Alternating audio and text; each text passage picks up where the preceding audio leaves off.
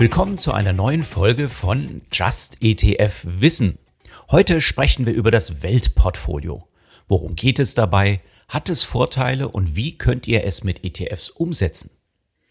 Dem Weltportfolio liegt die Idee zugrunde, weltweit in viele Aktien gleichzeitig zu investieren. Chancen und Risiken verteilen sich so auf tausende Unternehmen, werden also diversifiziert. Die Werte finden entsprechend ihres Börsenwertes Eingang in das Portfolio. Es handelt sich daher um eine passive Strategie nach strikten Regeln, ganz ohne aktive Anlageentscheidungen. Während der langfristigen Haltedauer wird das Portfolio nicht verändert und nur bei Abweichungen wieder angepasst. Im Fachjargon wird die Methode Buy und Hold genannt. Damit möglichst wenig von der Rendite verloren geht, werden günstige passive Fonds eingesetzt. Die Umsetzung erfolgt unter Einsatz von börsengehandelten Indexfonds, also ETFs, in Eigenregie. Als das Weltportfolio vor rund zehn Jahren konzeptioniert wurde, gab es nur wenig günstige ETFs auf globale Aktienindizes. Jede Region musste über einen eigenen ETF abgebildet werden. ETF-Sparpläne gab es auch noch kaum und erst recht keine günstigen Broker. Die Strategie war mehr für vermögende Privatanlegerinnen und Anleger gedacht. Als Urheber des Weltportfolios gilt der bekannte Anlageexperte Dr. Gerd Kommer, den ihr schon hier aus dem Podcast kennt. Die Idee des passiven Investierens als Do-it-yourself-Variante stammt eigentlich aus den USA und ist etwa 45 Jahre alt. Ihr Schöpfer, John Bogle, hatte zunächst nur US-Aktien für US-Investierende im Sinn, aber eben passiv abgedeckt. Der US-Markt war schon damals der am besten entwickelte und wertvollste Kapitalmarkt der Welt, der S&P 500 Index das Maß aller Dinge. Warum also in die Ferne schweifen? Diversifikation ja, aber bitte nur innerhalb der US-Ökonomie. Zu dem Zeitpunkt hätte niemand gedacht, dass China als Wirtschaftsmacht die USA irgendwann überholen könnte, wie Ökonomen es für das nächste Jahrzehnt prognostizieren.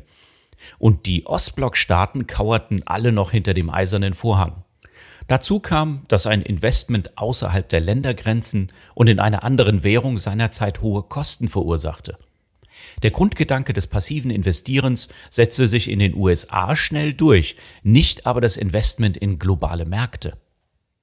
Eine ähnliche auf den Heimatmarkt abzielende Strategie nur mit DAX-Aktien war in Deutschland noch in den 1990er Jahren populär.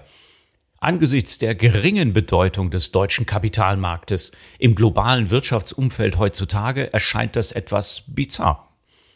Deutsche Aktien machen aktuell weniger als drei Prozent des bekannten Industrieländerindex MSCI World aus. Und hier setzt die Idee des Weltportfolios an. Es verteilt Chancen und Risiken nicht nur auf den Schultern deutscher Unternehmen, sondern auf die an vielen Börsen der Welt gelisteten Unternehmen in zahlreichen Ländern. Eine Strategie für alle Anlegerinnen und Anleger, die nicht dem sogenannten Home Bias erliegen möchten, also der übergroßen Konzentration auf den risikobehafteten heimischen Kapitalmarkt. Soweit zum Hintergrund und der ursprünglichen Idee. Seither hat sich viel verändert, und zwar zum Vorteil für euch. Ein einfaches Weltportfolio könnt ihr heute schon mit einem MSCI World ETF realisieren. Der MSCI World umfasst 1600 Werte, die 85 Prozent des Wertes aller 23 enthaltenen Kapitalmärkte abbilden. Viele ETF-Anbieter haben diese ETFs im Angebot und wegen des hohen Wettbewerbsdrucks sind die Preise mittlerweile richtig niedrig. Bei 0,12 Prozent jährlicher Verwaltungsgebühr geht es los. Wenn ihr noch Schwellenländer mit drin haben wollt, wählt ihr einen MSCI Acqui ETF. Der bringt 25 weitere Länder ins Spiel und kostet trotzdem nur 0,2 Prozent Verwaltungsgebühr im Jahr. Allerdings müsst ihr wissen, dass alle bekannten Weltindizes wie der MSCI World nach dem Börsenwert aller enthaltenen Unternehmen gewichtet sind. Passiv eben, nur in global gedacht. Im MSCI World dominieren deswegen die USA mit einem Anteil von deutlich über 60 Prozent. Selbst im breiteren MSCI Acqui ist das Übergewicht des US-Marktes erdrückend. Dem steht gegenüber, dass die USA gerade mal ein Viertel der globalen Wertschöpfung von Industrieländern und Schwellenländern beisteuern und ein Schwellenland wie China bereits rund 17 Prozent. Außerdem sind die zehn größten Unternehmen aus dem MSCI World allesamt US-Unternehmen und machen fast ein Fünftel des gesamten Index aus. Wenn ihr nun besonders langfristig spart, solltet ihr statt des Wertes der Kapitalmärkte besser die Volkswirtschaften im Auge behalten, deren Wachstum ja durch die zahlreichen Unternehmen getrieben wird. Dann kommt ihr aber auf eine ganz andere Ländergewichtung als rein nach Marktkapitalisierung. Diese wichtige Ergänzung stammt von Professor Martin Weber von der Universität Mannheim. Er hat nach eingehenden Analysen vorgeschlagen, die Investments nach dem Bruttoinlandsprodukt der Länder zu gewichten. Deckt ihr Schwellenländer mit einem MSCI Emerging Markets ab, dann müsste dieser Teil eures Portfolios wegen der enthaltenen Länder rund 39 Prozent ausmachen, allen voran China, Taiwan und Südkorea. Die USA liegen dann nur noch bei 28 Prozent. Europas Industrieländer bei 24 Prozent und Japan kommt mit rund 6 Prozent ins Boot. Der Rest entfällt auf die Industrieländer der Asien-Pazifik-Region. So eine Aufteilung setzt Professor Weber in der passiven Aktienkomponente des bekannten Arero-Fonds um. Das funktioniert aber auch sehr gut in Eigenregie, wenn ihr dazu einzelne ETFs in der beschriebenen Aufteilung auf die Regionen Nordamerika, Europa, Japan, Asien-Pazifik und Schwellenländer nutzt. Fertig ist das Weltportfolio. Der Vorteil, ihr könnt die liquiden Standardindizes nehmen, auf die es viele und vor allem günstige ETFs gibt.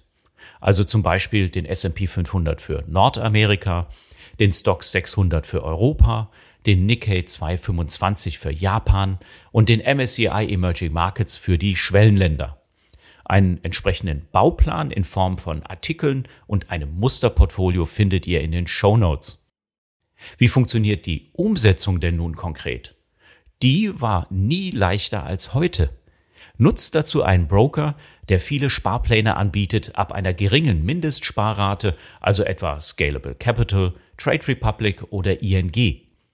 Damit könnt ihr gleich ein ganzes ETF-Portfolio zu sehr niedrigen Sparraten besparen, auch mit fünf ETFs. Dazu legt ihr für jeden ETF einen eigenen Sparplan an. Nutzt für ein Einmalinvestment einen Broker, der niedrige Handelsgebühren verlangt, denn ihr müsst ja jeden ETF einzeln kaufen. Die Auswahl ist mittlerweile groß, schaut in unseren Online-Broker-Vergleich. Kauft dabei am besten asiatische Werte morgens und US-Werte eher abends, dann sind die abgebildeten Märkte noch offen und die Handelskosten für die ETFs etwas niedriger.